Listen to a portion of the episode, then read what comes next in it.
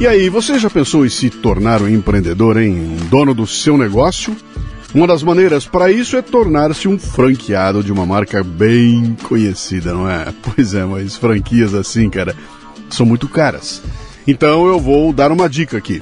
Conheça a Santa Carga, que é uma micro franquia que oferece totens carregadores de celular com uma tela bem grande para exibir anúncios em vídeo e notícias em tempo real. Além disso, os totens fornecem acesso à internet por meio de um Wi-Fi próprio. Reconhecida como a melhor micro franquia do segmento, a Santa Carga tem investimento inicial de R$ 19.900. E com isso, você fica dono de um totem e o instala em um local de acesso de muita gente como um shopping, uma oficina, uma padaria, uma loja. E o que, é que você faz então? Você vende para os comerciantes da região a veiculação de uma mensagem em vídeo ali no totem. Quem produz o vídeo é a própria Santa Carga, que dá para você todo o suporte. Olha só, tem gente ganhando uma grana por aí, cara, que já tem 3, 4, 5, 6, 10 totens. Tudo isso sem estoque, sem funcionários, sem aluguel. A possibilidade de ganho é de até R$ 8.600 por mês por totem. Acesse santacarga.vip para mais informações. Mencione lá que você é um ouvinte do Café Brasil e do Leadercast e ainda ganhe um bônus de mil reais. Santa Carga, abra o seu negócio com uma das franquias que mais crescem no Brasil.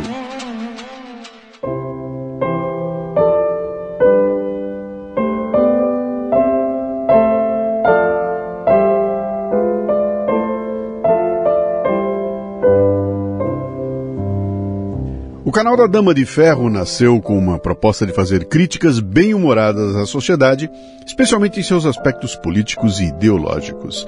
E com isso, conseguiram um grande sucesso atingindo um milhão de seguidores no Twitter. E um dia me convidaram para uma troca de ideias no podcast deles. Falamos de Brasil, de política, de comportamento, tudo aquilo que você gosta de ouvir, né? E é esse áudio que vamos apresentar aqui hoje. Bom dia, boa tarde, boa noite. Você está no Café Brasil e eu sou Luciano Pires. Posso entrar? Olha, já vai começar o programa. Não, não quero ser um bocodó. Olá, Luciano, bom dia, boa tarde, boa noite. Sou o Alex, de Presidente Prudente. Sou assinante do Café Brasil há um ano e pouquinho. E sou seu fã desde a primeira vez que eu ouvi os seus comentários, seu podcast. Virei fã de podcast também. Né? Acompanho seus programas é, quase que diariamente. Tenho um momento que eu faço caminhada com a minha cachorrinha pela manhã no condomínio e, e vou fazendo e me distraindo e, e, e ouvindo teus comentários. É, eu estava aqui agora, acabei de ouvir o episódio 890, o Comunicare, que você fala das maneiras de comunicação, e de como a gente se comunica, né, os pontos principais e, e como é importante a comunicação né, na nossa vida. Cara, eu vou te falar, eu tenho muita dificuldade no meu dia a dia com pessoas que não sabem se comunicar. Isso começa em casa já. Eu tenho, eu tenho quatro filhos, eu e minha esposa, tenho, tenho uma de, de 29, a mais velha, e tenho uma de 19, a mais novinha. Nesses 10 anos de, de vida, de diferença entre elas aí, como mudou a forma de se comunicar das duas, essa dos filhos, né, dos jovens. Essa de 29, ela ela fala, ela pega o telefone liga para as pessoas quando quer falar alguma coisa, ela fala olhando para a gente, ela levanta a cabeça, tem uma boa dicção, e fala num tom legal, apropriado, se expressa é, com os gestos, é, de uma forma muito bacana. Claro, também pela idade, né? Já é mais madura. Mas a gente, eu e minha esposa, a gente nota a diferença da, dela para para mais novinha, que já viveu numa, numa era é, mais digital, né? Mais digitalizada. É, se comunicando com, com, por mensagens, mensagem de texto, rede social, agora WhatsApp, é, encontrando amigos pela, é, namorados e paqueras pela, pela internet, pedindo comida via o iFood falando com uma máquina, pedindo carro via aplicativo, você não liga para pedir um taxi, você pede pelo aplicativo, você não fala com ninguém, fala com uma máquina, né, com os dedos só.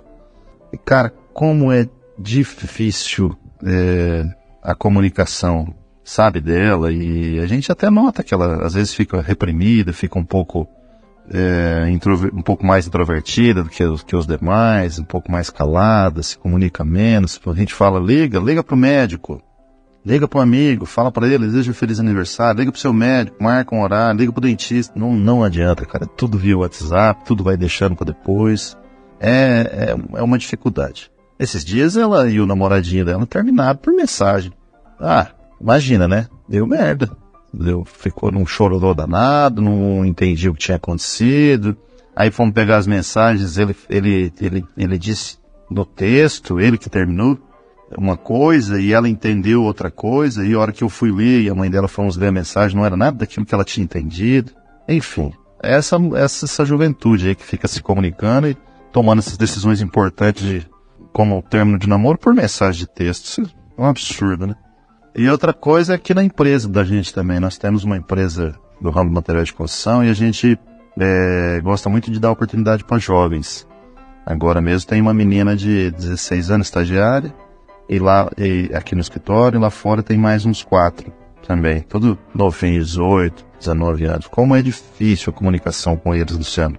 Eles não se comunicam, eles não falam, eles, eles falam olhando para ba baixo, eles são tímidos, eles são é, introvertidos, não tem vocabulário, sabe? É uma coisa, é uma coisa de louco, cara. E a gente está nesse mundo, a gente tenta, né, trazer, tenta falar, vai ensinando aos poucos para eles para eles ir tomando jeito e aprendendo a se comunicar, olhando nos olhos, falando, abrindo a boca.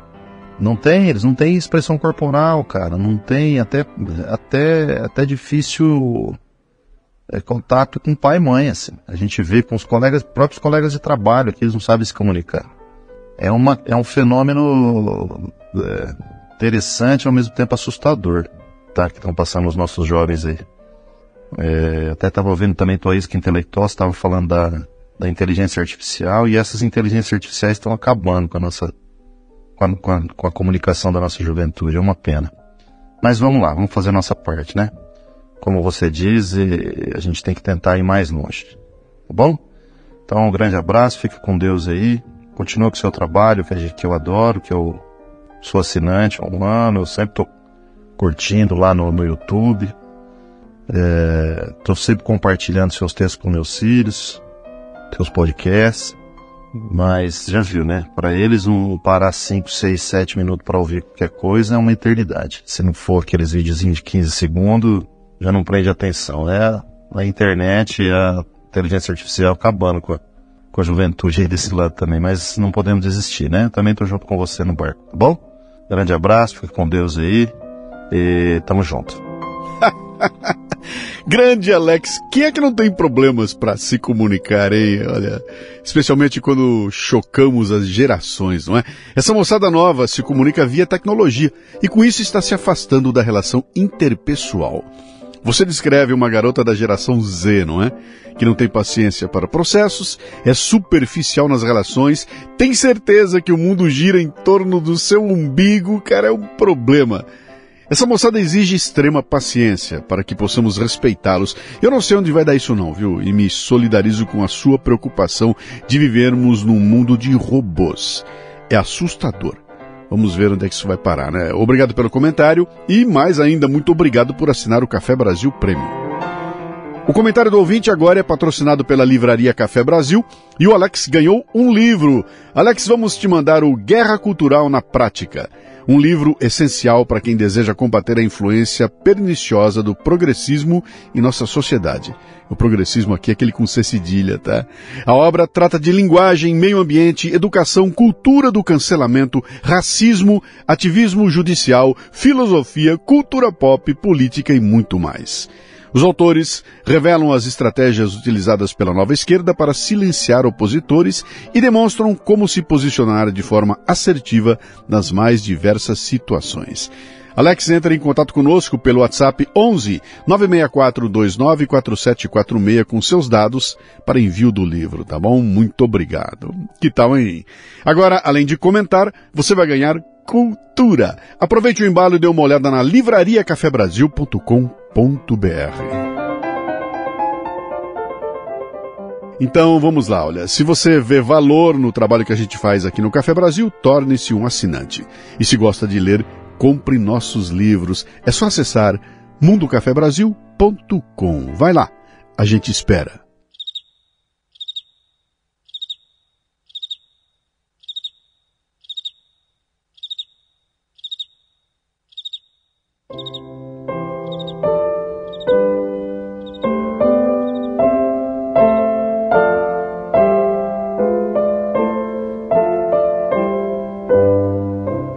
Muito bem, com a apresentação de Daniel Gonzalez e João Coura, o podcast da Dama traz uma conversa franca e direta com diversas personalidades, com a intenção de falar sobre liberdade, democracia e outros babados, coisa muito necessária nos dias de hoje. Vamos ao nosso papo? Olá pessoal, sejam muito bem-vindos ao podcast da Dama de Ferro aqui no canal da Dama de Ferro. Siga a Dama de Ferro em todas as redes sociais, é Dama de Ferro Ofique, Dama de Ferro Ofique, Rejeite Imitações. Nós estamos no Twitter, Instagram, Rumble, no TikTok e aqui no YouTube também. A nossa missão é levar informação de qualidade com independência.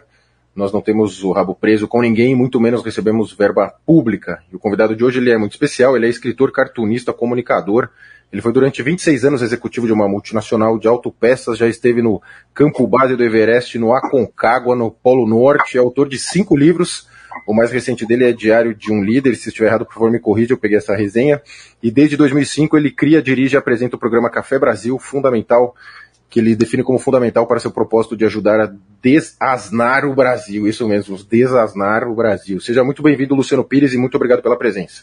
Obrigado, João. Obrigado, Daniel. Grande Grande honra estar aqui com vocês. complicado eu chegar num podcast chamado Dama de Ferro e só ter barbado, né? Faz parte, né? Hoje em dia é tudo assim, então tamo junto aí. Na, na, na, no currículo aí só tem um errinho, tá? São dez livros, não são cinco. E o mais recente é esse aqui, ó. Verdades e Mentiras. Como é, se produzir da mídia que faz a sua cabeça. Legal. Boa, a gente vai falar bastante desse livro aí. Para conduzir aqui com, comigo está o Daniel Gonzalez, que é um dos quatro sócios por trás do projeto Dama de Ferro, que é advogado, empresário, atleta e comunicador. Tudo bem, Daniel? Tudo bem, João. Satisfação estar aqui com o Luciano em mais um podcast da Dama.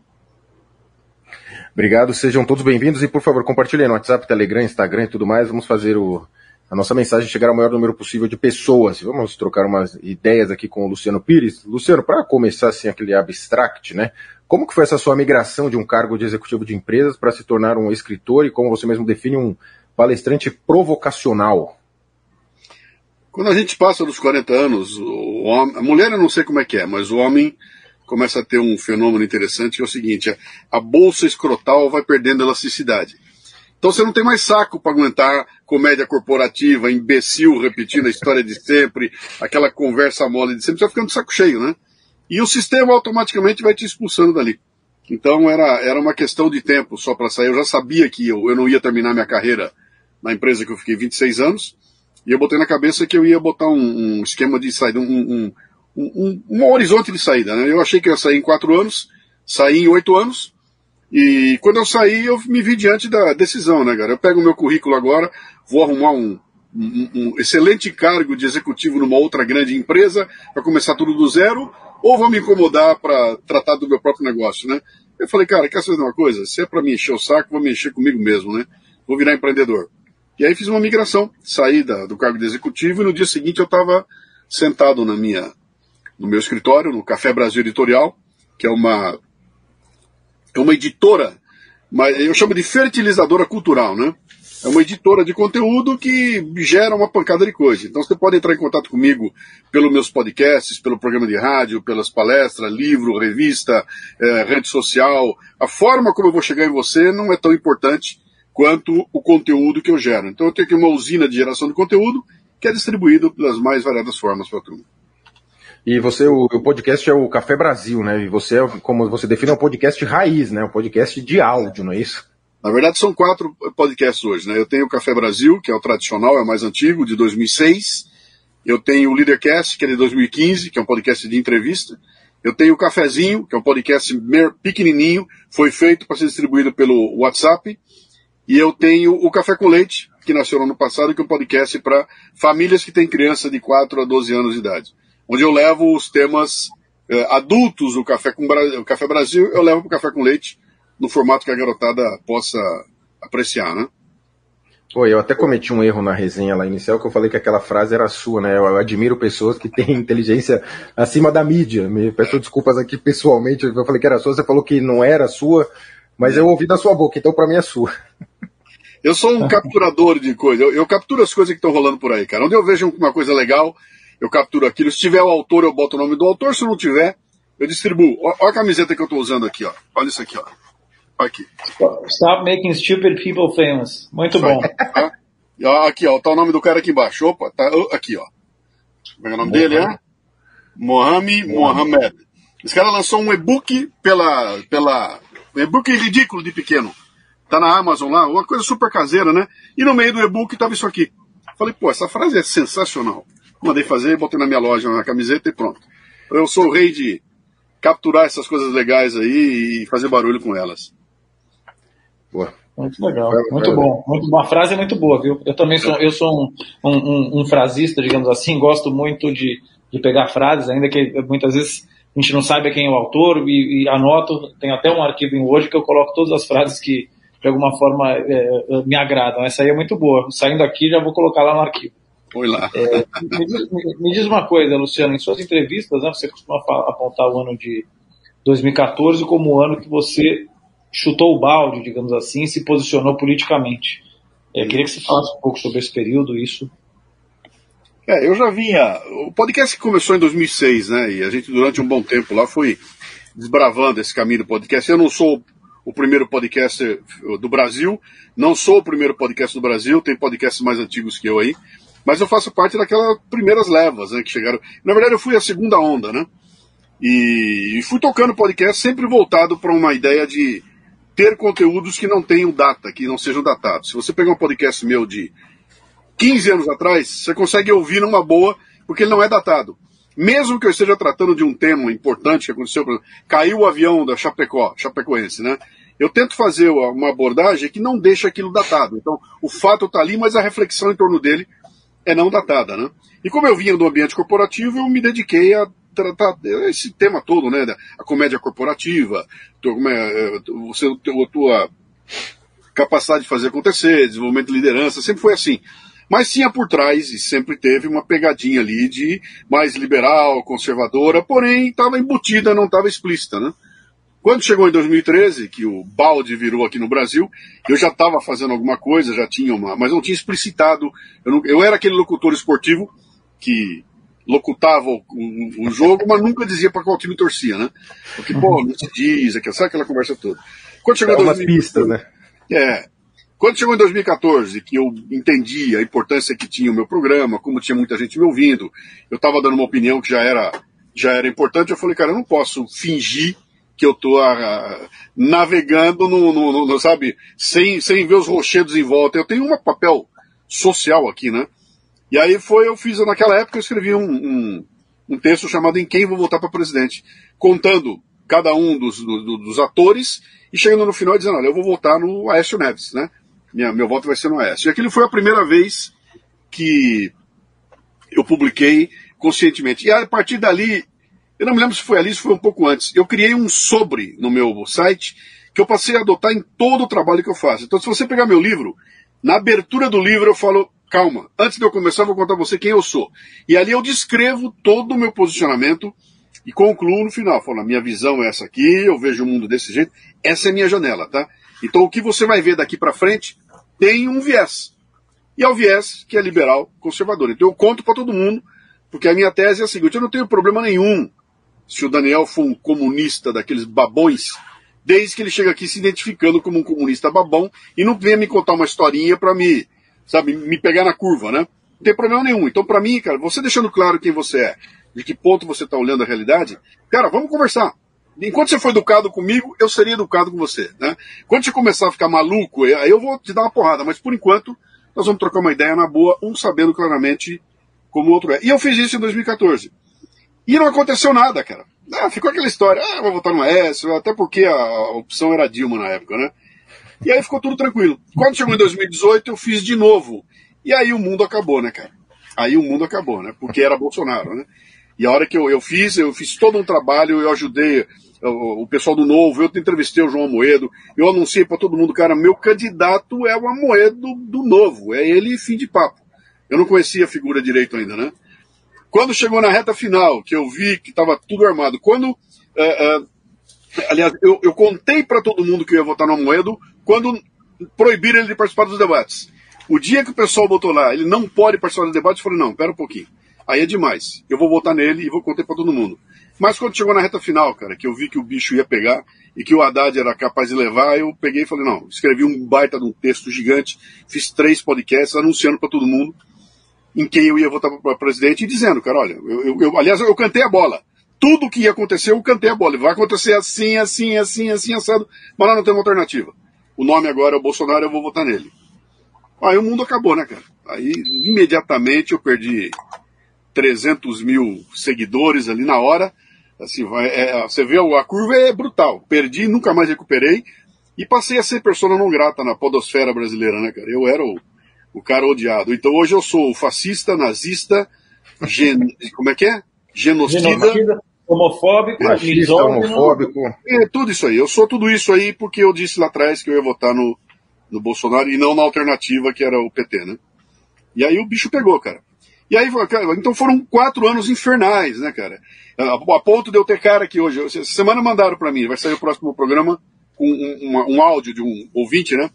dizendo que, cara, que o cara gosta muito do podcast, ouvia desde 2000 e nada, que ouviu muito, mas que ele parou quando eu comecei a falar de política, porque ele não aguentava mais ouvir política e que então ele resolveu parar de ouvir o podcast.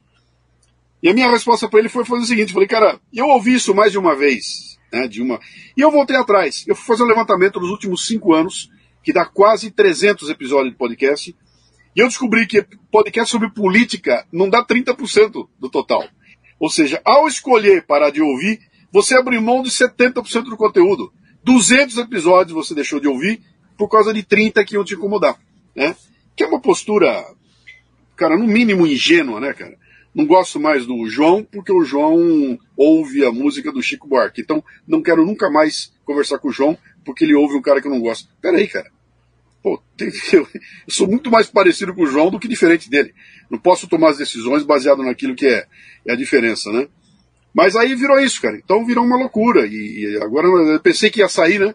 Pensei que terminando a eleição agora, a gente entrasse num. Nada.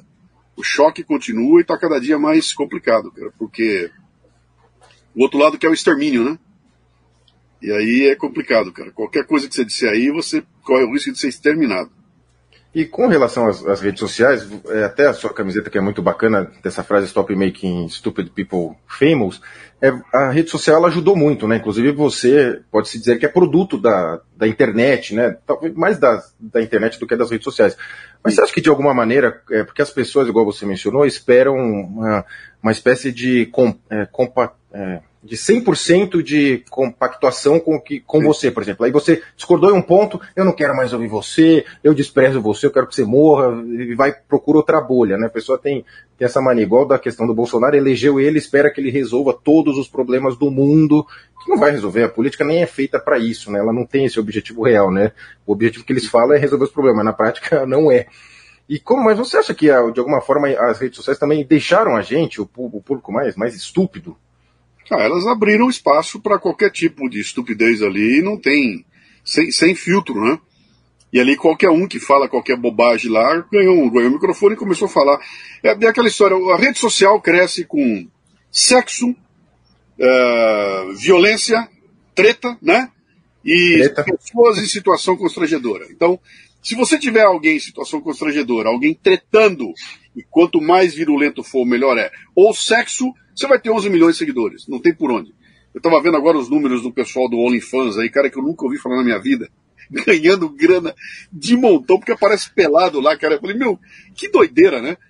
Então, nessas né? três, nessas três vertentes, cara, não tem nada de, de intelectual ali, sabe, para você é, disputar. E esses caras, o cara ganha audiência, chega lá, ele vê, olha para trás e fala, pô, tô com 500 mil pessoas, e um dia ele descobre que ele dá uma opinião metendo a boca no Bolsonaro e os 500 mil viram um milhão do dia seguinte. Pô, cara, esse negócio dá. dá. E aí o que a gente assistiu foi um monte de comediante, uh, youtuber, uh, gamer, começando a dar pitaco sobre política, falando de Brasil, falando de, de, de macro uh, geopolítica, falando de ideologia, sem ter a menor ideia do que está falando, mas com 11 milhões seguindo, né, cara? Aí não tem, por, mais que o cara seja um idiota, com essa massa crítica que ele tem, ele arrasta tudo com ele, cara. Arrasta até convidados. Eu não consegui trazer o, o, o Bolsonaro de jeito nenhum no programa, cara. Eu estava atrás de trazer um por um dos candidatos, porque eu queria. Eu não sei se vocês viram, eu fiz uma, um Leadercast com o Olavo de Carvalho. Né? Eu fui, fui para os Estados Unidos, gravei um Leadercast com ele, sentei na frente dele antes da gente começar e falei: Olavo, eu não vim puxar teu saco e nem o teu tapete. Né? Eu não estou interessado na caricatura Olavo de Carvalho, eu quero saber o, o ser humano. Vamos bater um papo aqui. Cara, foi maravilhoso. Né? Porque não tinha pegadinha, não tinha sacanagem, nada, cara. E eu queria ter feito isso com os candidatos. Consegui trazer o Moedo, né? mas o, o, o, Bolsonaro não teve jeito. No entanto, ele foi em todos esses moleques. Ia lá por quê? Porque dá volume, porque tem aquela garotada toda. Então é, é complicado, cara. Quando você tem esse volume todo, essa massa crítica toda, qualquer bobagem que você falar alcança, alcança milhões, né? E aí deu nisso que nós estamos vendo aí, cara. Um monte de bobagens, mentira, uh, gente que ou, ou, é canalha ou é burro, né? Ou, da, das, das, duas, uma, não tem um meio termo ali, né? E com, com espaço, né? Com um holofote em cima. E nesse ponto a rede social foi um problema, cara. Tem sido um problema. Mas é melhor tê-la assim, melhor tê-la assim do que não, do que não tê-la do que não ter, do que, do que censurar, do, do que mil, regular, tá certo? Exatamente, mil vezes é melhor a gente É melhor a gente dar a oportunidade, o direito de um idiota falar idiotices do que a gente proibir o idiota de falar idiotices. Eu prefiro que o idiota tenha o direito de falar as idiotices dele, certo? Do Perfeitamente, cara. Do que não tenha todos. Quero todos aqueles youtubers comunistas aí dizendo que quando ganhar vão botar a gente no paredão, vão matar. Isso, eu quero que venham e falem. Pode falar. Quero todos eles falando. Agora, isso que você falou em relação a, a, sexo e conteúdo sensacionalista é muito verdade. Ontem eu estava vendo uma coisa que eu considero assim, abominável do ponto de vista moral, que foi a Andressa Urach, não sei se vocês viram, que tem OnlyFans. Ela, o filho dela é quem grava os vídeos dela. Né? É uma coisa assim horrorosa.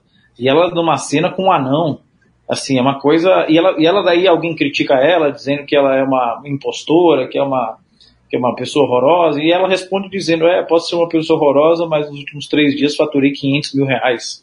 Você não vai faturar isso sua vida inteira. Então, assim, como, como o Luciano muito bem colocou, as redes sociais deram um engajamento muito grande para quem, de alguma forma, sensualiza ou fala coisas muito bizarras e muito, muito absurdas. Nessas né? teses muito estapafúrdias tendem a ter um engajamento muito alto, mas ainda assim eu sou a favor das pessoas terem o direito de falarem aquilo que elas que elas pensam, e eu acho que o Twitter, o caminho do Twitter é mais ou menos esse agora que o dono é o Elon Musk, né? Uhum. Nós, por exemplo, no Dama de Ferro, sofremos muito mais com a antiga direção do que sofremos hoje com o Elon Musk.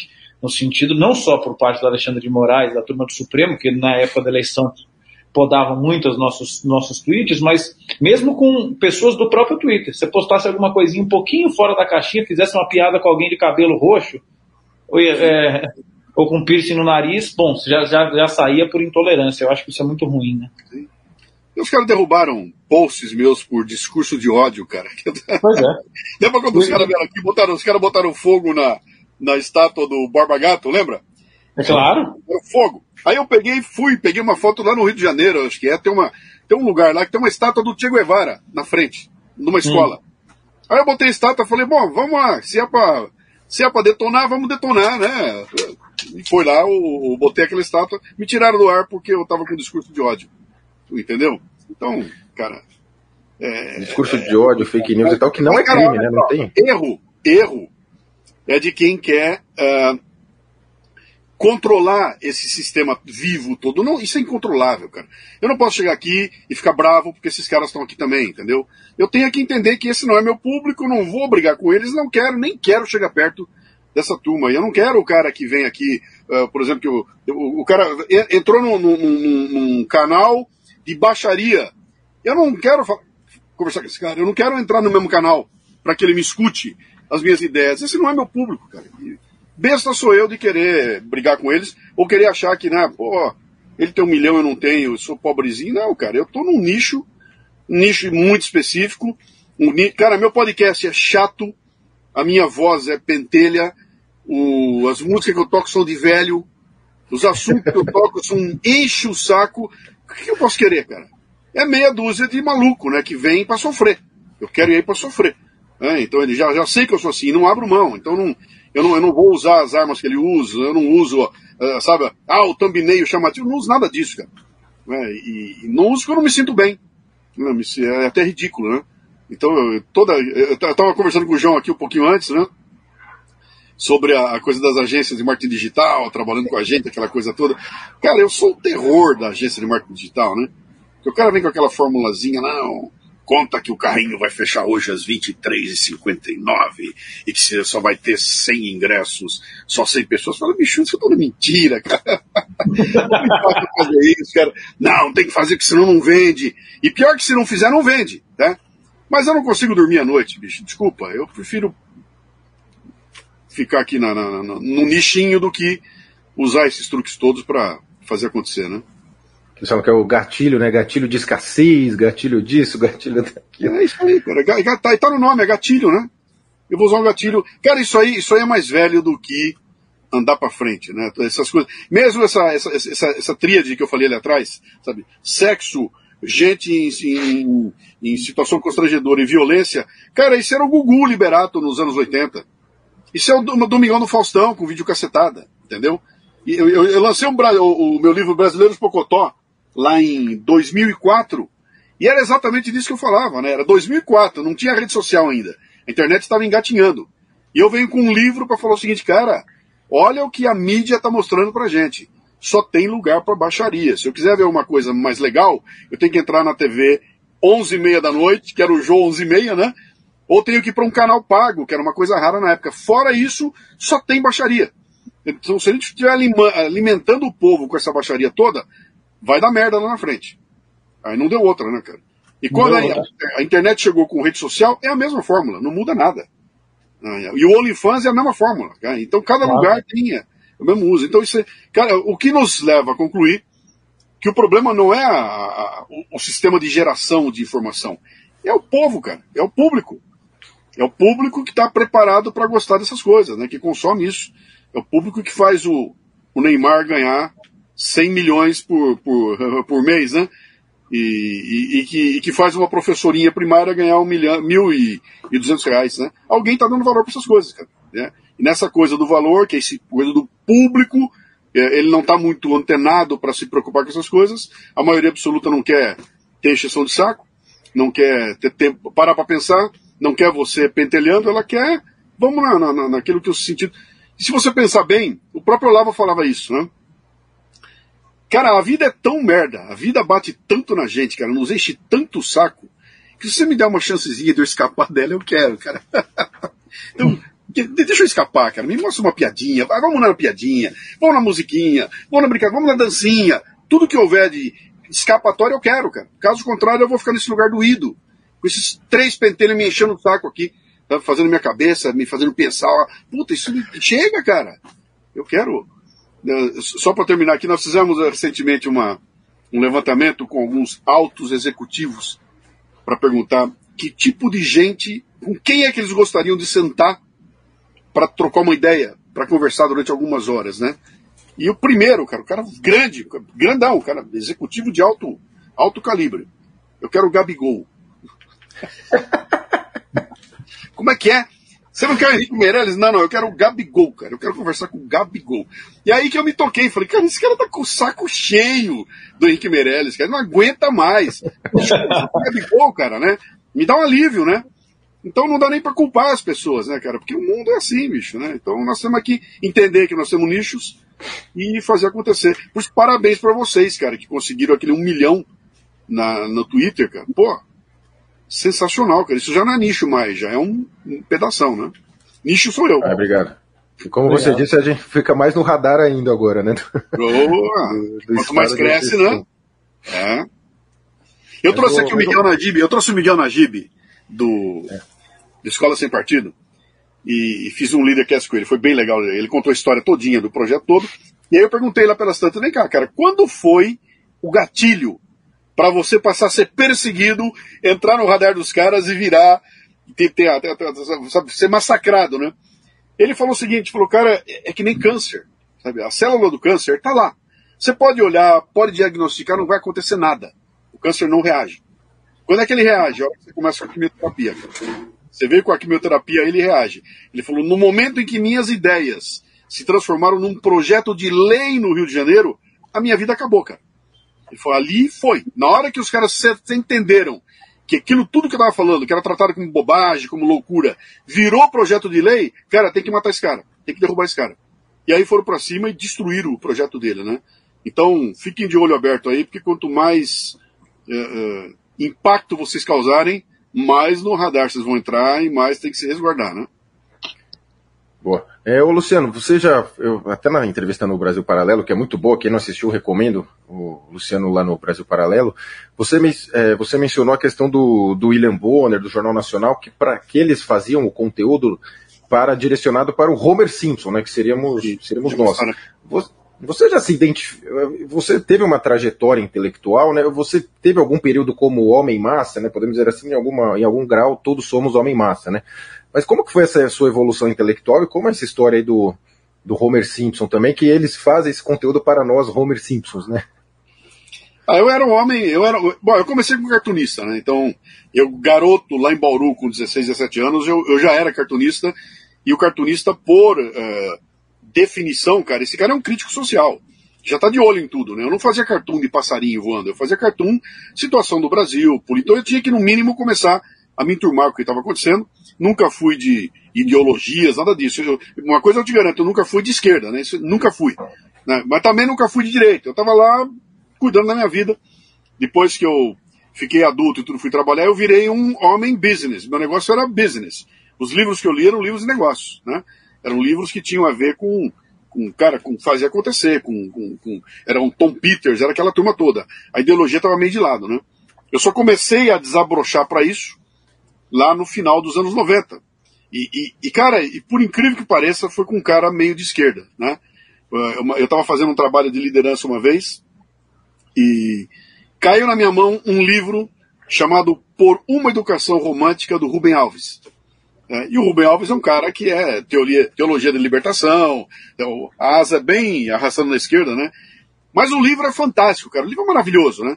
Eu li aquele livro e falei, cara, que doideira, eu estou aqui trabalhando no business, com negócio de liderança, e de repente cai na minha mão um livro sobre educação e me entupiu de ideias. Né? Eu levei tudo aquilo para aplicar na empresa, uma visão muito legal, e ali eu entendi que não dá para você separar sabe, o mundo dos negócios da, da sociedade como um todo. Eu não consigo ser o cara dos negócios sem estar tá me envolvendo com as eleições.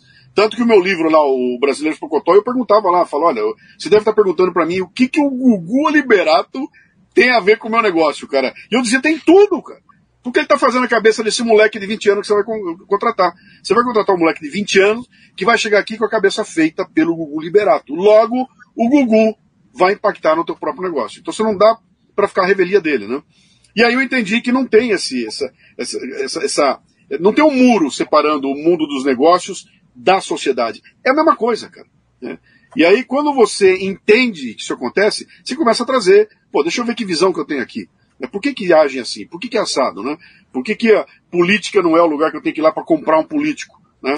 Mas é um lugar que eu tenho que entender quais são as ondas, quem está empurrando para onde, por que que estão é, proibindo, por que que quem assistiu ontem a CPI lá do a CPMI lá do do hacker Cara, aquilo é, aquilo é, aquilo é, aquilo é série do Netflix de comédia, cara. Sabe, aquilo é, não dá para você olhar para aquilo e falar que, imaginar que tem alguém achando que aquilo é real, né? Aquilo é um puta de um teatro, mas você só entende que é um teatro se você mergulhar nas raízes daquilo, né? Por que, que chegou até ali? Que técnica é aquela que está sendo usada, né?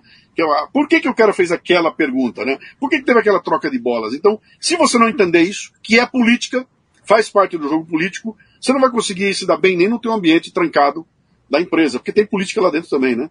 E aí foi quando eu entendi que estava tudo misturado. Eu falei, cara, a questão da cultura é que vai fazer a empresa crescer ou não. Eu não posso ser a revelia, eu preciso trazer para dentro dela.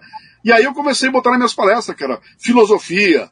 Abri, eu me lembro que eu fui, eu fui fazer um evento uma vez na, de autopeças, foi muito engraçado. Eu fui fazer um evento de autopeças e no meio da minha palestra eu meti lá, cara, uma, uma, toda uma reflexão do filósofo francês. E quando eu terminei, um dos donos da, da do evento chegou para mim e falou: Cara, eu não conheço mais ninguém capaz de vir aqui num, num evento de business e meter um filósofo francês. Naquela época não tinha ainda carnal, essas coisas não estavam, não tinha espalhado ainda, tá? Era, era muito novo isso, né? Mas estava tudo batendo. Então eu falei, cara, é muito importante trazer essas, essa, essa visão para cá. E aí eu comecei a buscar e, e, botar no meu trabalho direto, né? Então, desde o final dos anos 90, tudo que eu fazia, eu tinha dentro uh, elementos de cultura, de ideologia, que estavam fora do ambiente de trabalho. Né? Então, é, é, eu ia falar sobre a, a previsão de vendas de autopeças para automóveis no Brasil, eu metia lá dentro alguma coisa relacionada à filosofia, alguma coisa que tinha a ver com o exercício cerebral, né? Foi de onde eu comecei a desenvolver as minhas ideias. Então, eu digo que o trabalho que eu, falo, que eu faço chama-se fitness intelectual. Aqui, ó. Praticar o fitness intelectual. O que, que é isso? É você deixar o teu cérebro em forma, né? Se ele tiver gordo, você está dançando, né? Então ele tem que estar sempre em forma, né? E a partir dali, cara, não parei mais, né? O podcast veio na sequência. E essa questão do, do William, Bo, do William Bonner, lá do Homer Simpson, como que você ah, chegou nisso? Como foi essa ideia? Ah, isso, isso, é real. Tá no livro, inclusive, tá? Eu conto essa história aqui, né? Esse nome aqui, Verdades e Mentiras, nasceu no final de 97. Numa palestra. Verdades, né? Verdades e Mentiras, né? Eu estava discutindo exatamente a questão de como a mídia manipula a informação.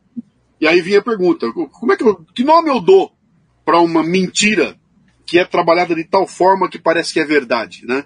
Não existia o termo fake news na época, né? Eu falei, pô, eu vou chamar de Ventira, mas acho que Merdades é mais legal, né? Então eu falei, a partir de hoje é Merdades, aí virou Merdades e Mentiras, né? Tá dentro desse livro essa história. Foi um professor da USP que estava com uma turma toda, visitou a Globo e participou lá de uma reunião de pauta da, do Jornal Nacional. E lá pelas tantas na reunião, o William Bonner falou, né? Ele, ele conversando com os caras, ele falou: ah, nós temos que imaginar que nós estamos falando para um público médio que é um público Homer Simpson. Quem é o Homer Simpson? Cara, é um cara medíocre, um pai de família medíocre, meia idade, e que sabe muito pouco das coisas, né? E aí foi um escândalo, porque o cara voltou e escreveu um artigo, e publicou esse artigo, aí a Globo ficou enlouquecida, foi parar em, discussão, a revista Imprensa, todo mundo metendo a boca, que é onde já se viu, o cara, qual era o problema disso? Falou, cara, se eu cheguei aqui, vou uh, montar um programa para falar com você, e eu sei que você é um cara mediano para baixo, eu já vou descartar uma porrada de coisa importante e não vou te mostrar. Eu vou no que o mediano para baixo quer saber, né? E aí o que acontece? Aquele cara que eu ganho eleição porque eu digo que eu vou te dar picanha e cerveja. Entendeu? Não é porque eu vou mexer nas questões macroeconômicas, não, cara. É porque eu vou te dar picanha e cerveja, porque picanha e cerveja o Homer entende. Sai um pouquinho disso, ele não entende mais. Aí é o Ciro Gomes, né?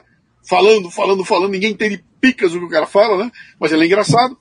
Aí vem o Lula e fala picanha e cerveja. Cara, o que, que, é isso? Eu estou conversando com os Homer Simpsons, né? Quando isso ficou claro, foi um escândalo, foi uma gritaria, mas é muito engraçado essa história. Mas eu tenho certeza que até hoje deve ter um quadrinho do Homer Simpson ali no Fantástico, porque, cara, basta ligar aquilo para você olhar um pedacinho e falar, meu, esse cara tá me chamando de idiota, né, meu? Não é possível. É, é verdade. É verdade. Cara, sempre que é hora de manutenção do meu veículo, eu tenho aquelas dúvidas de todos nós. Qual é o produto que eu escolho, hein? E como eu não sei muito sobre manutenção de automóveis, sabe o que, que eu faço? Eu procuro quem me traz confiança. Por isso, quando se trata de peças para automóveis, motos e caminhões, eu vou de Nakata. Sabe por quê? Porque a Nakata entrega alta performance na reta, na curva, na subida, em qualquer caminho. E principalmente porque não sou só eu que estou falando, não. Pode perguntar para o seu mecânico de confiança. Amortecedores, componentes de suspensão e direção, certeza que ele vai dizer que a marca é Nakata. Sabe por quê? Horas. Porque é Nakata. Assine gratuitamente o boletim em nakata.com.br e receba as últimas novidades em seu e-mail. Tudo azul, tudo Nakata eu ia fazer uma colocação até um, um pouco em cima daquilo que você estava é, dizendo, Luciano, que é de que a, a política está evidentemente ligada a, a, a, temas culturais, certo? São temas São, são assuntos que, claro, que podem caminhar de uma forma separada, mas tendem, de uma forma geral, a caminhar com uma certa conexão. O próprio Brasil Paralelo fala muito isso, de que a cultura mexe com o imaginário das pessoas. Né? E que é uma forma de você, de você disseminar determinadas ideias é por meio da cultura. Você não precisa chegar e falar diretamente aquilo. Você vai, aos poucos, falando isso, né? É, e eu acho que, acho que é um diagnóstico de todos nós, né, que é, digamos, digamos assim, a direita, os conservadores, entenderam faz muito pouco tempo que a ocupação de espaço nos meios de comunicação é determinante para que você, nas instituições e nos setores estratégicos da sociedade, é determinante para que você tenha, consiga lá na frente é, é, ocupar espaços. Né? Queria que você falasse como você vê esse tema de ocupação de espaços, você acha que a direita efetivamente é, falhou ao longo de décadas, se isso é possível reverter, enfim. Então, eu, eu acho que ela não, não é que ela ficou sabendo, ela já sabia disso há muito tempo, né? Eu tenho um, um episódio do podcast que é super conhecido, chama-se Gramsci e os Cadernos do Cárcere. É um, um, episódio do Café Brasil que é uma delícia, né?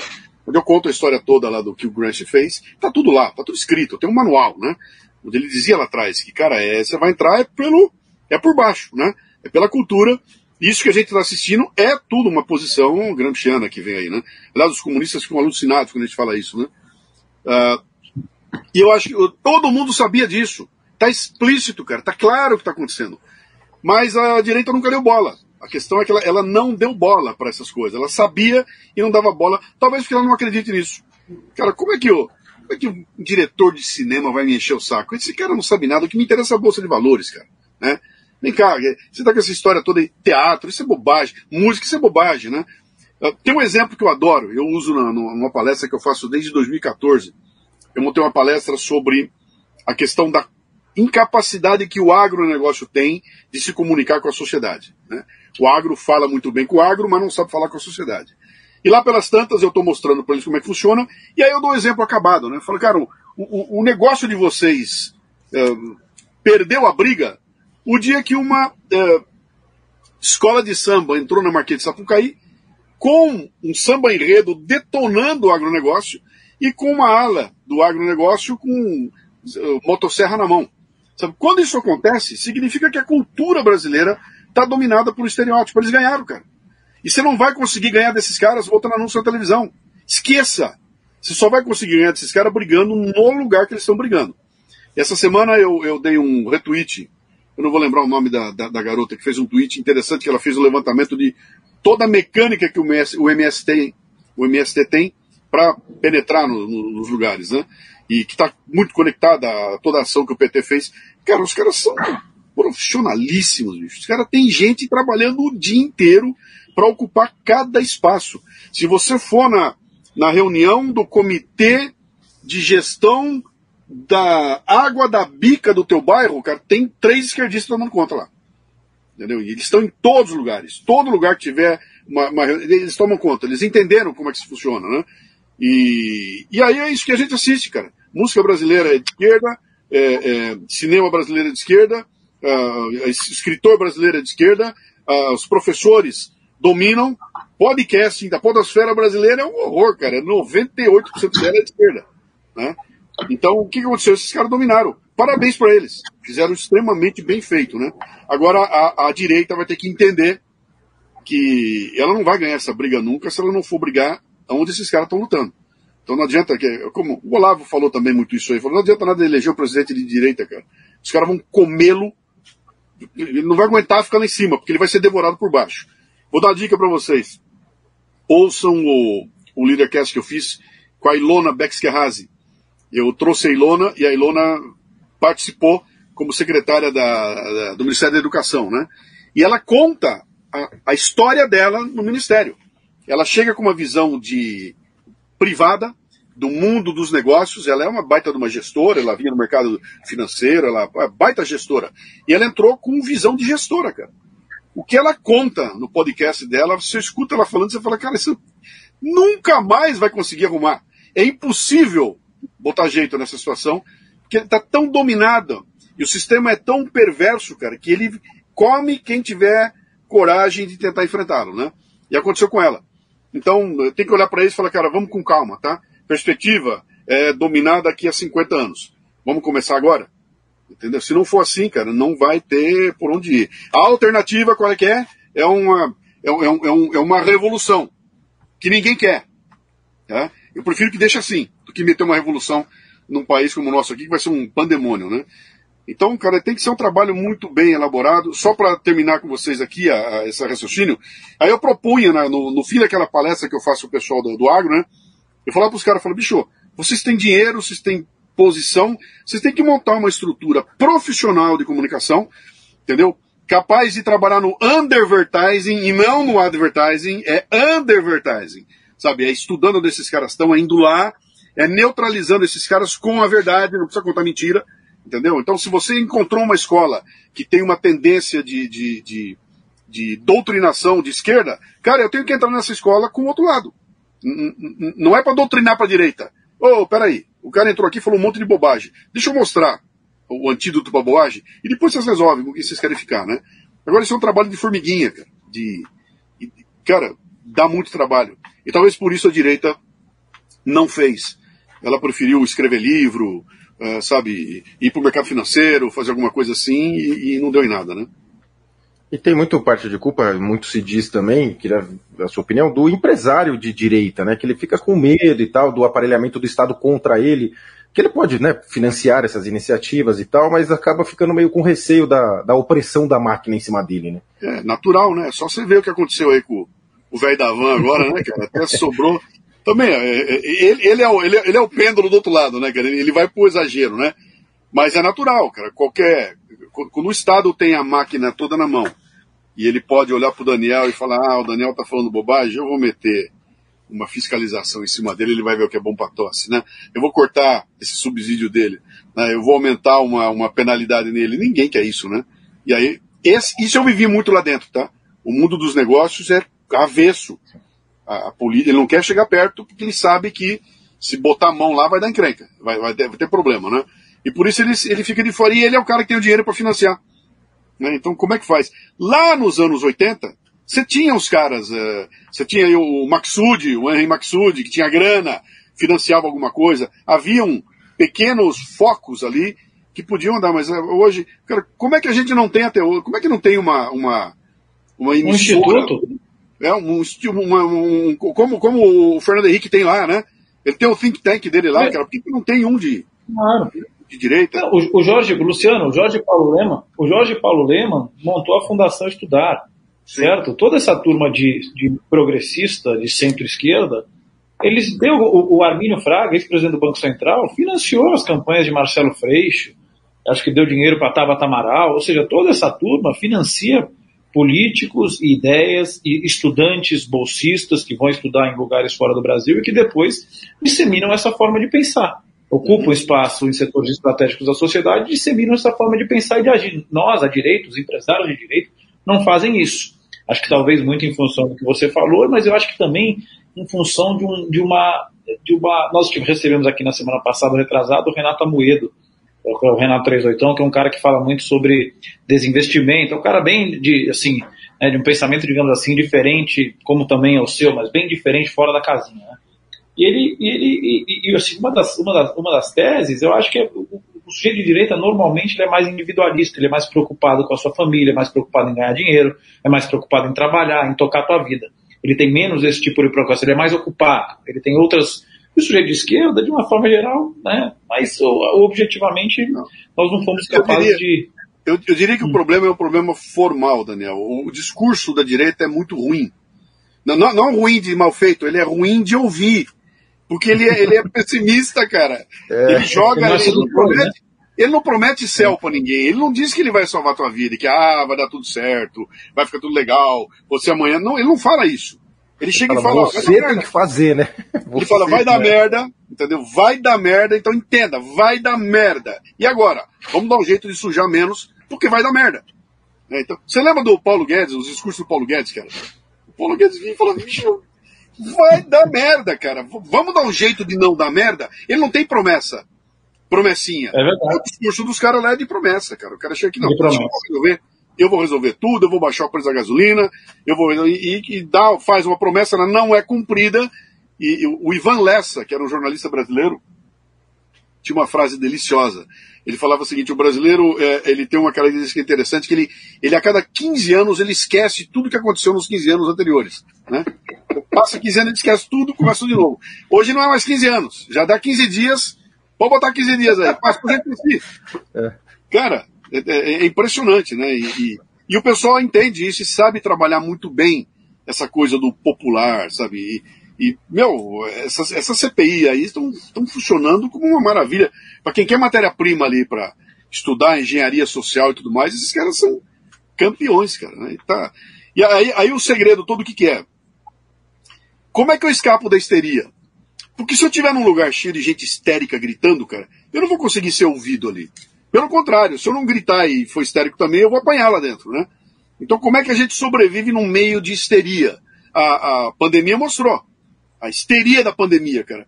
Queimando gente que você fala, pô, pera um pouquinho, eu conheço esse médico há 40 anos. O cara é premiado, o cara é sério, o cara faz um puta trabalho consciente, o cara é um cientista. Esse cara foi queimado em público, bicho, pela histeria. Né? Então, se você não entender como essa coisa funciona, você vai ser refém disso tudo aí. Foi isso que eu tentei fazer no livro.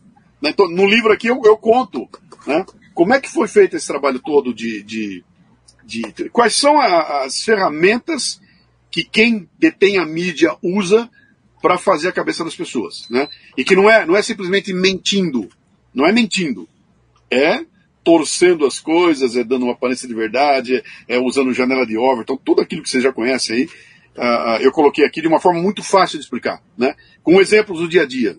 É falar, cara, olha aqui, ó, os caras estão mexendo na, na tua cabeça, então presta atenção. E eu acho que isso está acontecendo, já está acontecendo está cada dia mais difícil de enganar a turma, porque já está todo mundo esperto, né? As tias do Zap já estão sacando que, pera um pouquinho, que esse, esse áudio que estou aqui não deve ser real, né? Esse vídeo eu já não posso confiar, aquela foto é mentirosa, então já está ficando um pouco mais, é, é, é, é, não vou dizer fácil, mas evidente que tem alguém manipulando o Homer Simpson da vida, né?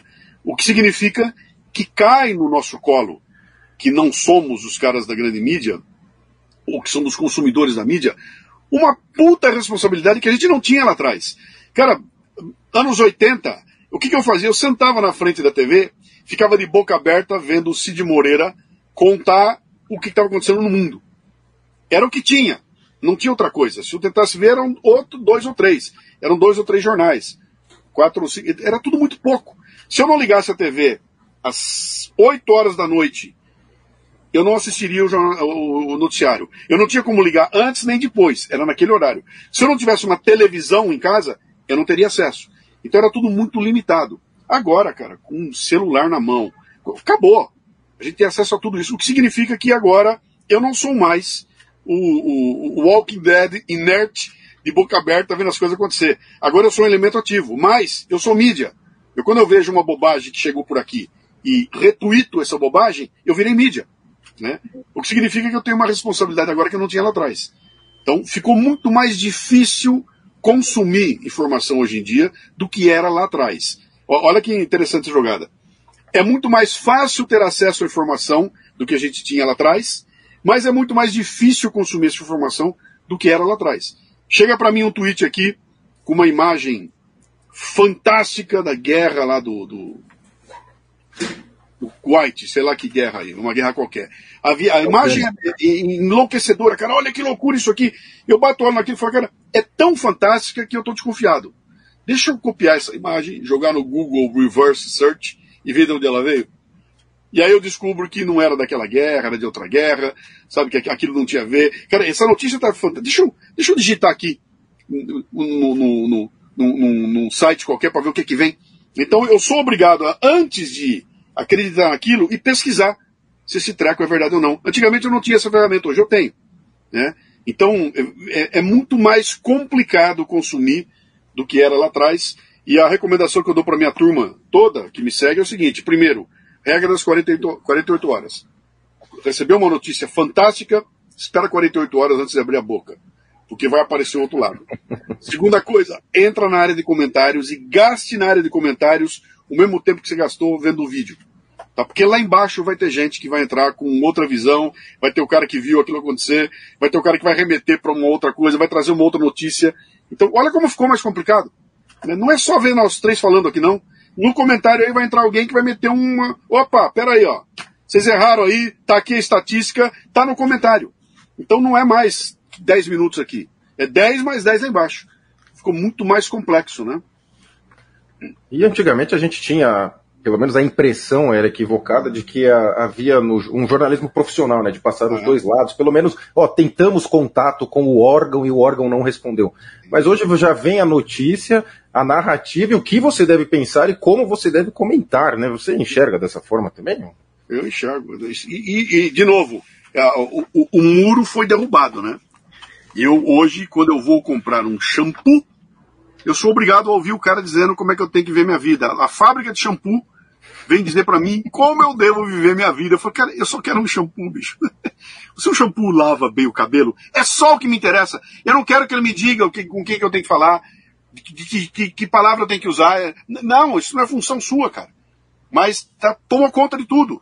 E a mídia, então, cara, se você. Ah, nossa senhora, você pega uma Globo News da vida aí, é gritante, né? O cara vem, ele, ele não dá mais notícia. Ele já dá opinião no, no começo, no meio e no final da notícia é a opinião dele. É, então é, é já está embutido ali o que, que você tem que achar daquilo, né? E, é e é ele não tem nem, Luciano, eu acho que assim, se eu puder complementar, concordo totalmente com você, e você mencionou aqui no início da entrevista uma coisa importante que é você não tem problema nenhum com uma pessoa que tem uma opinião desde que essa pessoa tenha honestidade intelectual de falar, olha, eu, eu tenho eu, eu, essa é a minha forma de pensar. O, a turma da Globo News, o meu travou não? Tava travando aí, meu travou? maluco. É, deu uma tá travadinha aí. Agora, agora tá. Agora tá.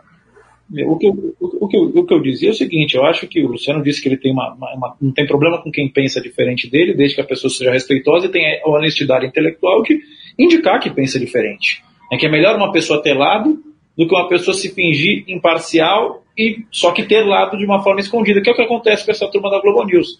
Não, porque na realidade todo mundo que não pensa como eles é fascista, misógino, machista, racista de extrema direita. Mas eles são os imparciais de sempre, os isentões, quando na realidade eles não são. Eles sim hoje estão a serviço da turma de extrema esquerda progressista, globalista. Mas eles não se colocam, não se apresentam dessa forma. Né? Isso é o que eu acho mais perigoso. Eu prefiro o modelo americano. Você tem uma emissora de televisão de direita, Sim. que era a Fox, hoje acho que nem é mais, né? Talvez a OAWN, enfim. Mas e você tem as outras que são de esquerda, mas que ah, nós nos assumimos de esquerda. Nós, nós fazemos campanha aberta pelo candidato democrata nas eleições, Obama, Biden, Kamala Harris, etc, etc. Isso no Brasil, é, eu não vejo ainda esse nível de honestidade intelectual por parte da, da, da grande mídia, né? É, concordo com você, e é, e é, exatamente o que falta, né? Não tem uma. E aí quando aparece uma emissora tentando dar voz para todos os lados aí, ela é classificada imediatamente de emissora fascista, emissora é. tira do ar, né? Como é que é? é. Uh, ela... tirar do ar. Caça a concessão. Caça a concessão. Isso aí. Caça a concessão dos caras. Mas por quê, cara? Porque o cara tá com um monte de gente dando opinião que é fora da. da, da... E, de, e, de, grupos diferentes, tá certo? Porque essa emissora dava espaço para pessoas de esquerda, gente. O João Pinheiro da Fonseca não é de direita, nem aqui nem na China.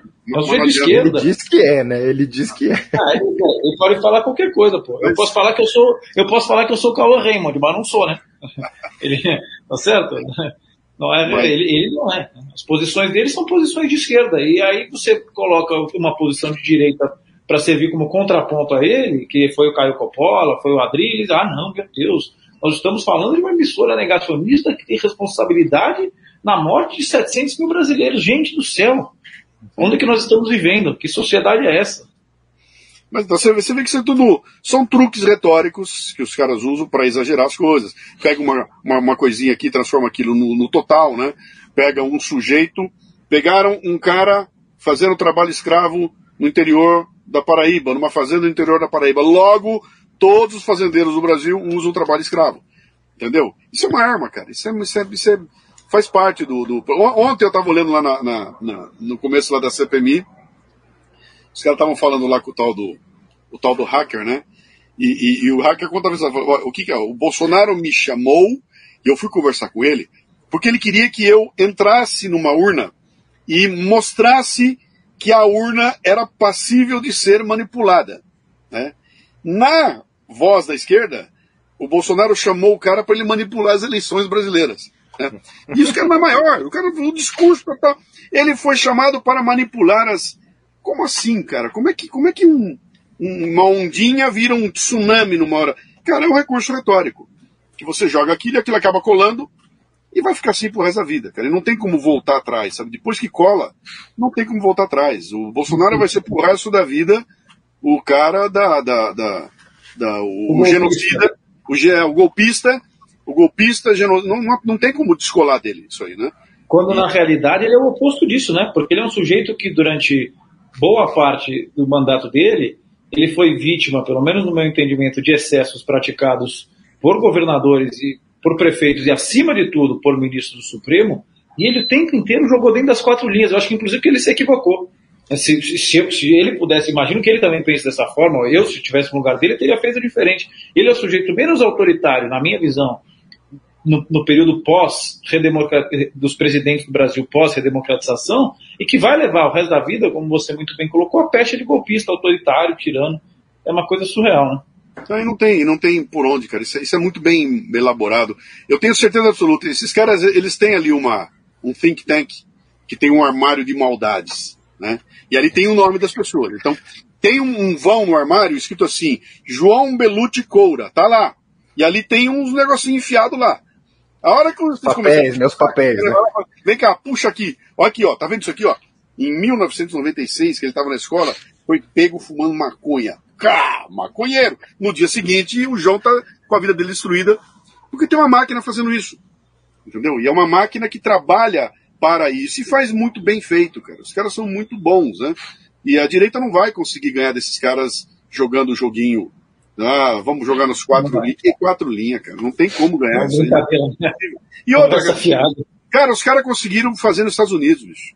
Conseguiram lá, que é a, a terra da democracia. Aqui, né? Não vão fazer aqui, bicho.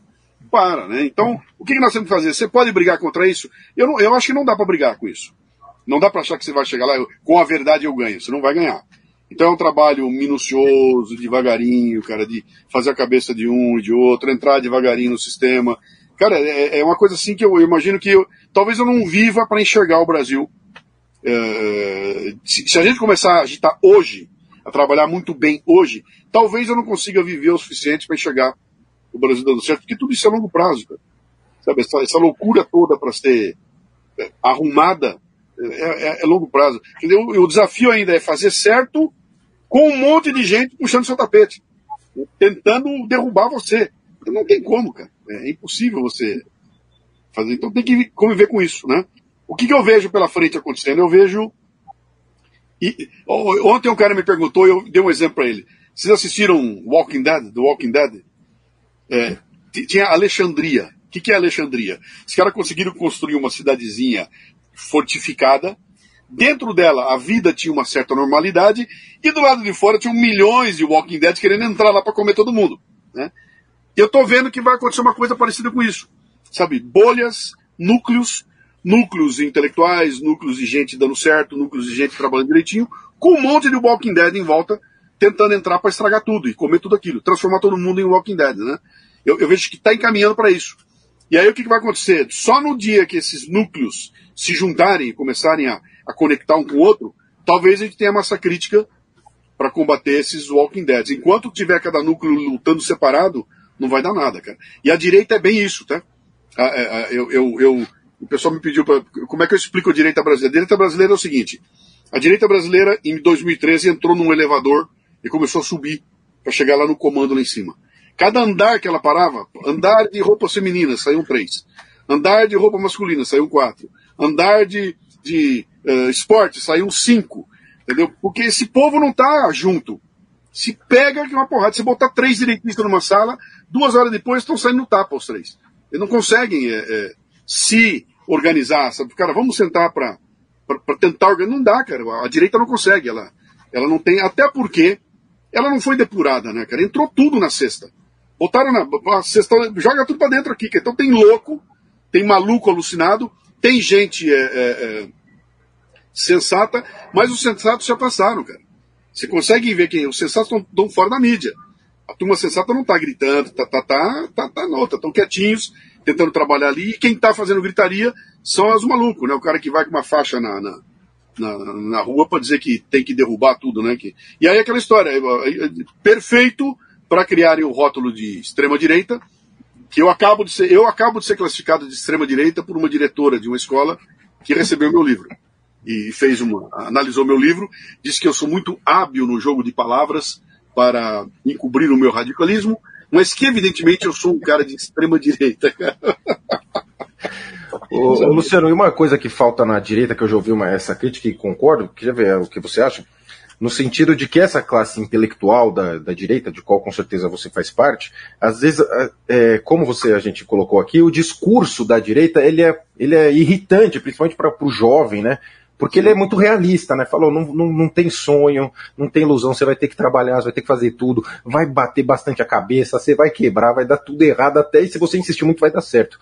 E aí eu já ouvi esse exemplo até do Flávio Morgenstern, com o qual eu concordo, no sentido de que você falar a verdade não, não, não funciona, né? Precisaria do símbolo. Aí ele cita o exemplo do, do John Galt lá no, na Revolta de Atlas, que eles fazem toda a parafernália, ele pega o, o, microfone lá, liga as rádios e começa a fazer o discurso falando a verdade, um discurso de duas horas lá. Fala, se fosse isso na realidade, pegar o microfone lá da Globo e começar a falar a verdade, o homem massa desligaria a TV. Fala, pô, coisa chata, vou, vou trocar isso aqui. Como que você vê isso da questão do, do símbolo, da direita, vocês faltaram o símbolo, produzir esse símbolo de convencimento?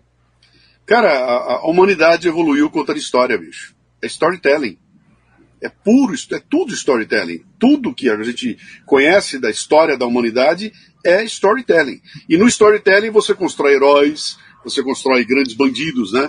Você constrói uh, uh, ações heróicas, você constrói deuses, né? Você pode ter no storytelling cabe tudo.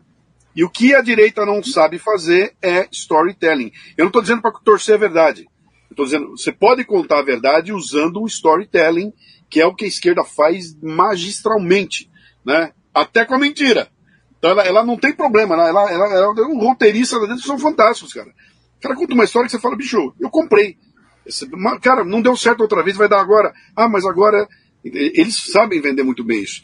E a direita não sabe usar o storytelling, ela até, eu acho que até porque ela acha que isso é desonesto. Né? Ela, ela, talvez ela se sinta mal, cara. Se eu usar esse, esse subterfúgio aí, eu vou estar enganando as pessoas, né? E aí é complicado, cara, porque na verdade você não vai ganhar coisa nenhuma. Deixa eu só dar uma, uma, uma, uma coisa aqui que está me incomodando bastante também, que é, você tem, sempre que fazer uma espécie de um, de um statement aqui, né? Nós estamos usando direita e esquerda porque é mais fácil. Ah, sim, claro. É, é o jeito fácil. Porque se você for tentar exemplificar, já vai ter uns quatro aqui embaixo no comentário. É, ah, a direita não é isso, a esquerda não é aquilo, não dá mais para usar hoje em dia. Sim, não dá para ser genérico. A gente está usando aqui como um, um símbolo para tentar Sim. colocar de cada lado, né? Mas se você for tentar é, exemplificar, eu, por exemplo, eu, eu circulo ali, ó. Tem horas que eu estou na direita, tem horas que eu pego algumas coisas da esquerda, e, e eu não tenho problema nenhum com isso. Né? Agora, meus valores, eu sei muito bem quais são eles, cara. E se eu, não, chegar, no se eu chegar nos valores básicos, aqueles que estão lá no fundo, eu sou igualzinho um cara honesto de esquerda. Um cara honesto de esquerda. Ele é igual a mim, cara. Ele quer o que eu quero. Ele também quer. Ele quer justiça social, ele quer que todo mundo tenha uh, dinheiro para comer, ele quer as pessoas uh, com saúde. Ele quer um Brasil bom, cara. Né? A questão de, ah, para que isso aconteça, começa a entrar um monte de, de, de senões aí, né? Tem, tem caminhos para você seguir, né? E o caminho que eles propõem não é o caminho que eu acho que pode funcionar. Eu prefiro o caminho que o outro lado propõe, que tem muito mais a ver com aquela visão, acho que o Daniel falou no começo, né, que, cara, começa em mim, eu sou. O Brasil vai ser aquilo que a soma de Lucianos for, fim. Não tem como fazer o contrário. Entendeu? Se eu tenho um, uma cidade onde todo mundo é vigarista, eu não tenho como vender uma ideia de que essa cidade é uma cidade honesta lá fora, porque ela é a soma de quem está lá dentro. E o contrário não dá para fazer. Não, agora, a partir de hoje está decidido que todo mundo é honesto. Não é, cara. Os caras são vigaristas. Então é de baixo para cima, ou de dentro para fora, e não de fora para dentro. Né? E, e, acho que essa visão é onde a coisa bate. Quer dizer, como é que nós vamos resolver o problema? Esses caras já botaram claro. Eu vou calar sua boca. Já que você não para de falar, eu calo a sua boca. Eu vou botar uma lei de fora para cima, proibindo você de fazer isso e aquilo. Vou botar uma lei exigindo que o preço fique de tal forma. Vou botar uma lei proibindo você de andar daqui para lá. É tudo de, de, de, de fora para de cima para baixo, né? Como se o país fosse um país de Homer Simpsons, incapazes de tomar decisão, incapazes de saber o que é certo e errado, precisam então de um paizão para indicar o que tem que ser feito aqui, né? E aí dá, no, dá nas Venezuela da vida, né, cara? Não tem. Pô, a história tá aí. É só estu... Eu fazer aquilo que eles gostam de fazer, vai. Vai estudar, cara. Vai estudar. É, a própria e até você colocou bem, porque a própria revolta de Atlas que eu citei seria muito mais de uma linha liberal do que direita, conservadora, né? Seria Sim. uma coisa muito mais do liberalismo. Pode te perguntar, uma, mudando um pouco de assunto, Luciano, é que eu já vi até um post seu falando sobre isso de questão de assinatura, né? Porque você está no mercado editorial, mas o mercado editorial brasileiro ele é, muito, ele é muito pequeno, né, comparado em termos de população, e, e, as pessoas precisam sobreviver, você é um empresário e tal, enfim. E a gente tem, distribui-se né, muito conteúdo gratuito. A gente mesmo aqui na Dama de Ferro começou super, essa semana né, com a questão do super chat, de assinatura, e as pessoas têm essa possibilidade, né, de patrocinar a direita, né, escolher, como você mesmo já disse, o seu William Bonner, né, você não é mais obrigado a ver aquele, você pode, né, são assinaturas pequenas, né, às vezes de 5 reais, 10 reais, mas uh, muitas pessoas reclamam, né? Pô, ele quer ganhar dinheiro em cima de mim, só que a pessoa assina Netflix, Amazon, Disney, Globo, Estadão, Folha, tudo que, que o prejudica. Como que você avalia essa questão? Eu tenho alguns episódios, desde 2012, cara, falando a respeito disso aí. Porque lá atrás, lá por 2012, eu entendi que o, o, é, era muito arriscado depender de patrocinador, aquela coisa toda, e eu achei que em algum momento o ouvinte poderia ser o financiador do projeto. Fala, pô, se cada ouvinte do meu podcast me der um real, cara, meu, eu vou poder viver do podcast, né? E aí eu lancei lá atrás uma, uma proposta de criar uma confraria. E foi muito engraçado, porque quando eu lancei a confraria, eu lancei da seguinte forma: comuniquei que a partir de hoje as pessoas iam poder assinar o podcast Café Brasil.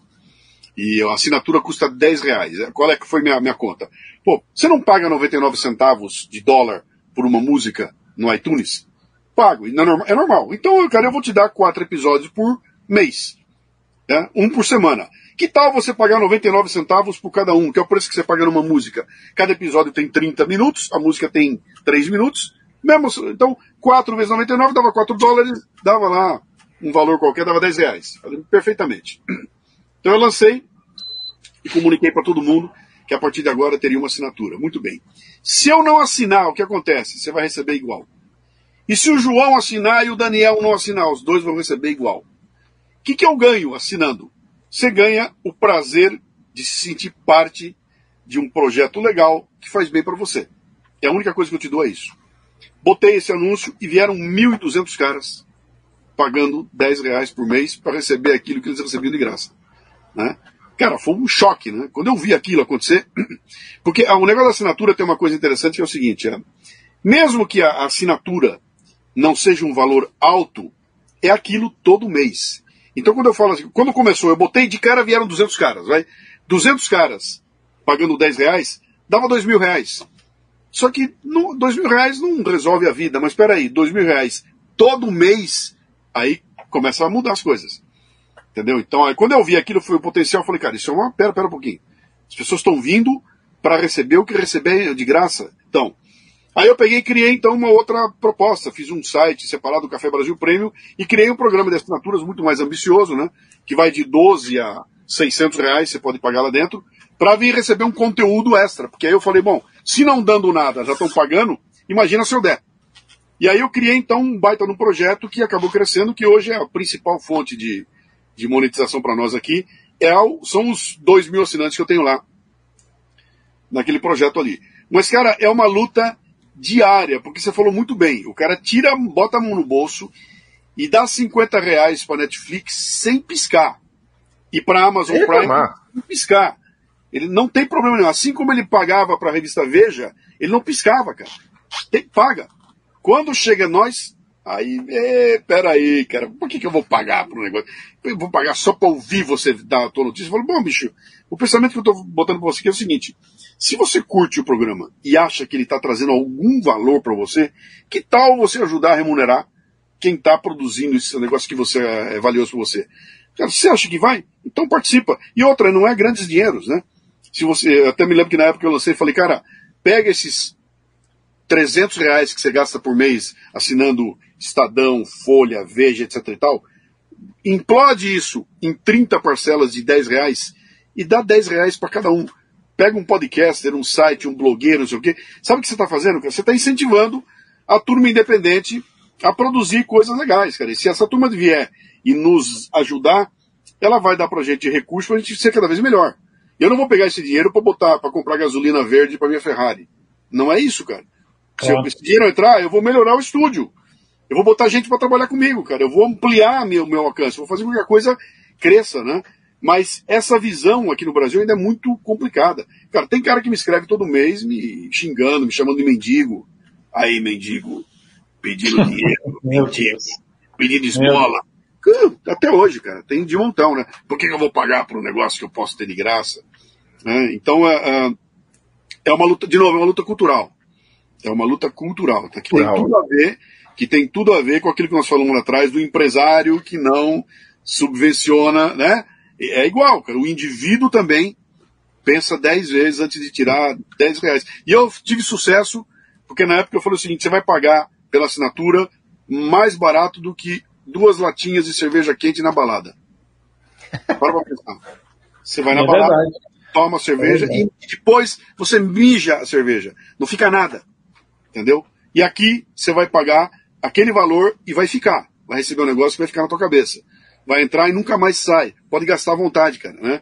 Então, essa visão é que é, é, é no Brasil ainda não está não tá evoluída, não. É, eu concordo. Eu acho que é uma visão, é uma visão de sociedade mesmo, né, de cultura. A gente vê nos Estados Unidos, por exemplo, historicamente, o sujeito se forma numa faculdade como Yale, e aí ele vai para o mercado de trabalho, mundo corporativo, ganha dinheiro. 30 anos depois, 20 anos depois, ele monta uma biblioteca. O cara bota Sim. 5 milhões de dólares para montar uma biblioteca para devolver para a comunidade, né? Existe muito mais essa cultura, eu diria, aqui lá do que aqui. Realmente a, a, sede, é, a é... sede da empresa que eu trabalhava era lá em Toledo, Ohio que é uma cidade não muito grande lá em Ohio, né? Toledo tem um zoológico maravilhoso, cara, mas é um zoológico assim de cinema. E você entra no zoológico, todas as, todos os recintos de animais têm o nome de uma família da cidade que foi lá e bancou o recinto. Entendeu? O cara foi lá e pagou para o recinto estar tá feito. E aí os caras criaram um zoológico maravilhoso, né? que não é como aqui depende do recurso público, depende do, do, do dinheiro que o Estado vai dar. Aí para isso eu tenho que ir lá puxar saco do prefeito. E eu puxo o saco do prefeito trabalhando por ele. Entendeu? Então, é, é um ambiente perverso, né, cara? Não tem como dar certo, então. Não tem como dar certo, não.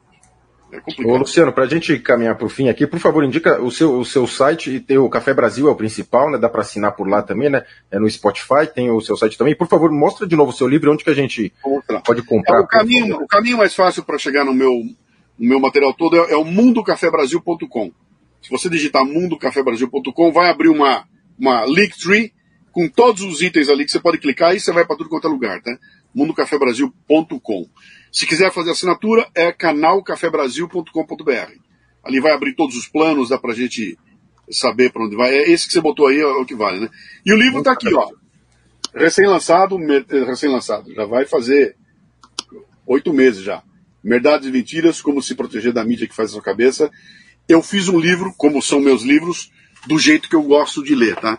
Então se você chegar lá e abrir o livro, aqui ó, o livro é todo, é todo ilustrado, tá? Todo, tem todo ilustrado, tem letra grande, cara. Não é, não é aquela coisa pentelha, tá vendo? Tem todo, todo cheio de diagramas, todo, todo olha lá, tá o homem lá, né? Todo ilustrado aqui. Então é um livro fácil de ler, na linguagem que eu uso para fazer podcasts, tá? Então você, você vai ler o livro, parece que sou eu que estou falando ali, porque é uma linguagem muito fácil de ler, não é um professor de filosofia enchendo todo mundo, né? E merdadeseventiras.com.br, ali você acha o caminho para comprar o livro. merdadeseventiras.com.br. Eu estou chamando isso aqui de guia, cara. Esse livro para mim aqui é um guia. E no, cada dia que passa, ele fica mais necessário. É mais necessário, cara. Tem dicas bem legais aqui. Né? Boa, muito, muito obrigado. Foi um, foi um, prazer enorme, viu, Luciano? A gente agradece demais e conte conosco. E, por favor, assinem os conteúdos do, do Luciano Pires, assinem o A Dama de Ferro, com, ajudem quem você acredita, quem compactua dos seus valores e não dê, foi aquilo que a gente falou, né? A, a, você vai, chega, tem empresa que você chega, tá lá Folha, Estadão, Veja, não sei o que, você fala, assina o Brasil Paralelo, assina o Luciano Pires, esses caras aí, né? Estão esses mendigos aí, estão pedindo coisa. Não, ajuda quem quem, quem compactua com seus valores. Ô, Luciano, muitíssimo obrigado pela participação, viu? Volte sempre. Cara, agradeço a vocês aí. Mas não, parabéns pelo trabalho que vocês vêm fazendo aí. Eu tenho notado uma sutil mudança editorial em vocês. Parece assim que aquela coisa adolescente está virando um, um jovem disposto a, a, a, causar um impacto muito mais profundo do que uma piada, alguma coisa assim, né? Isso é fantástico, cara. Tem que ser. É porque o Brasil tá, tá adolescendo, né? A, a nossa a participação política do brasileiro, que é, não era nada, hoje em dia está intensa, mas ainda é coisa de adolescente, nervoso, cheio de, cheio de, de, de hormônios, né? Qualquer coisa sai gritando, chora, xinga, bate, vem com soluções espalhafatosas e muito simples e erradas, né?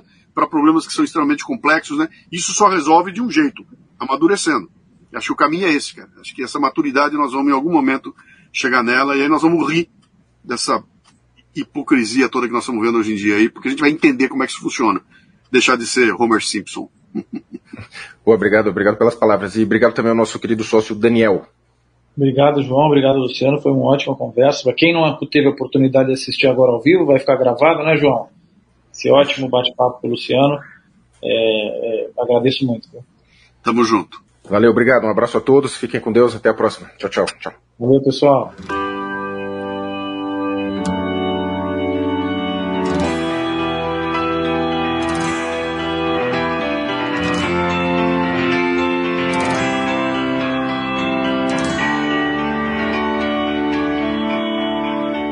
E aí, hein, sigam o canal Dama de Ferro no.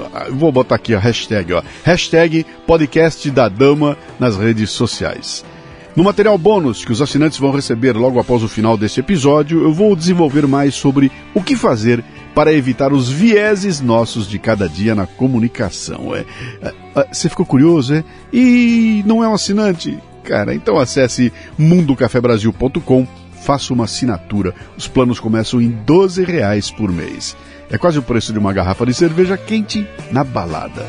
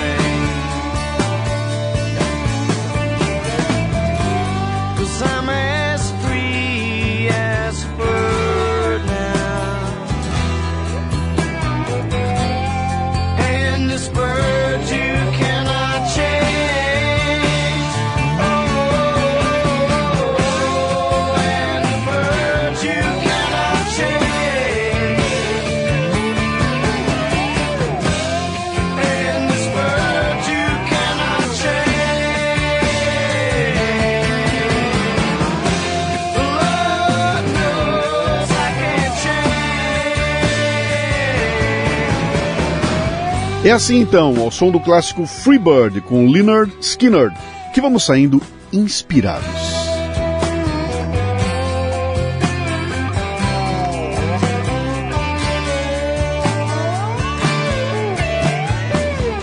O Café Brasil é produzido por quatro pessoas. Eu, Luciano Pires na direção e apresentação.